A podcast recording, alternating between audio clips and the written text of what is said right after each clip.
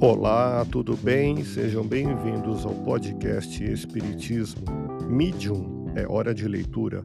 Acompanhe a leitura do artigo Reflexão de um Espírita em torno do Natal.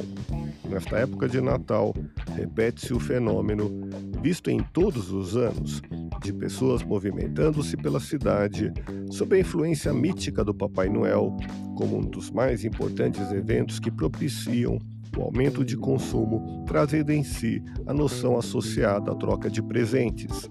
Do ponto de vista dos historiadores, a data exata do nascimento de Jesus é incerta. A igreja cristã começou a celebrar a festa da Natividade em 25 de dezembro, desde o século IV, pela igreja ocidental, e desde o século V, pela igreja oriental. É paradoxal e curioso atentar que até mesmo os mais céticos, críticos ou agnósticos destinam suas atenções às questões fingindo a essa data festiva. Em contornos de grande complexidade, nos indagamos quais são os símbolos presentes na idealização que as pessoas desenvolvem e compartilham acerca do Natal. Enuncia os antigos o espírito natalino um espaço assinalado pela afetividade, em que a solidariedade passa a envolver numerosos corações. De fato, mesas fartas e risos trazem à tona o cenário típico da celebração do Natal. Contudo, como não pensar com sinceridade e sensibilidade em quem não tem o mínimo para a sua sobrevivência?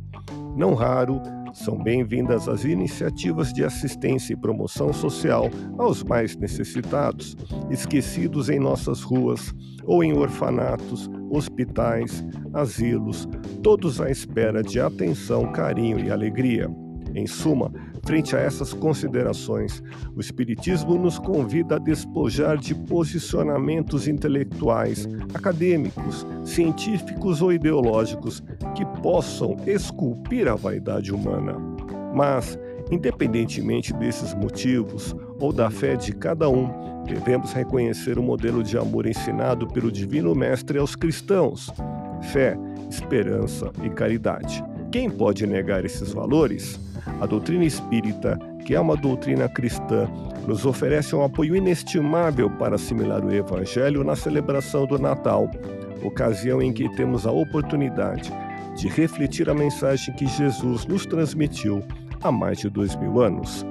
Fique na paz do Cristo e até o próximo episódio.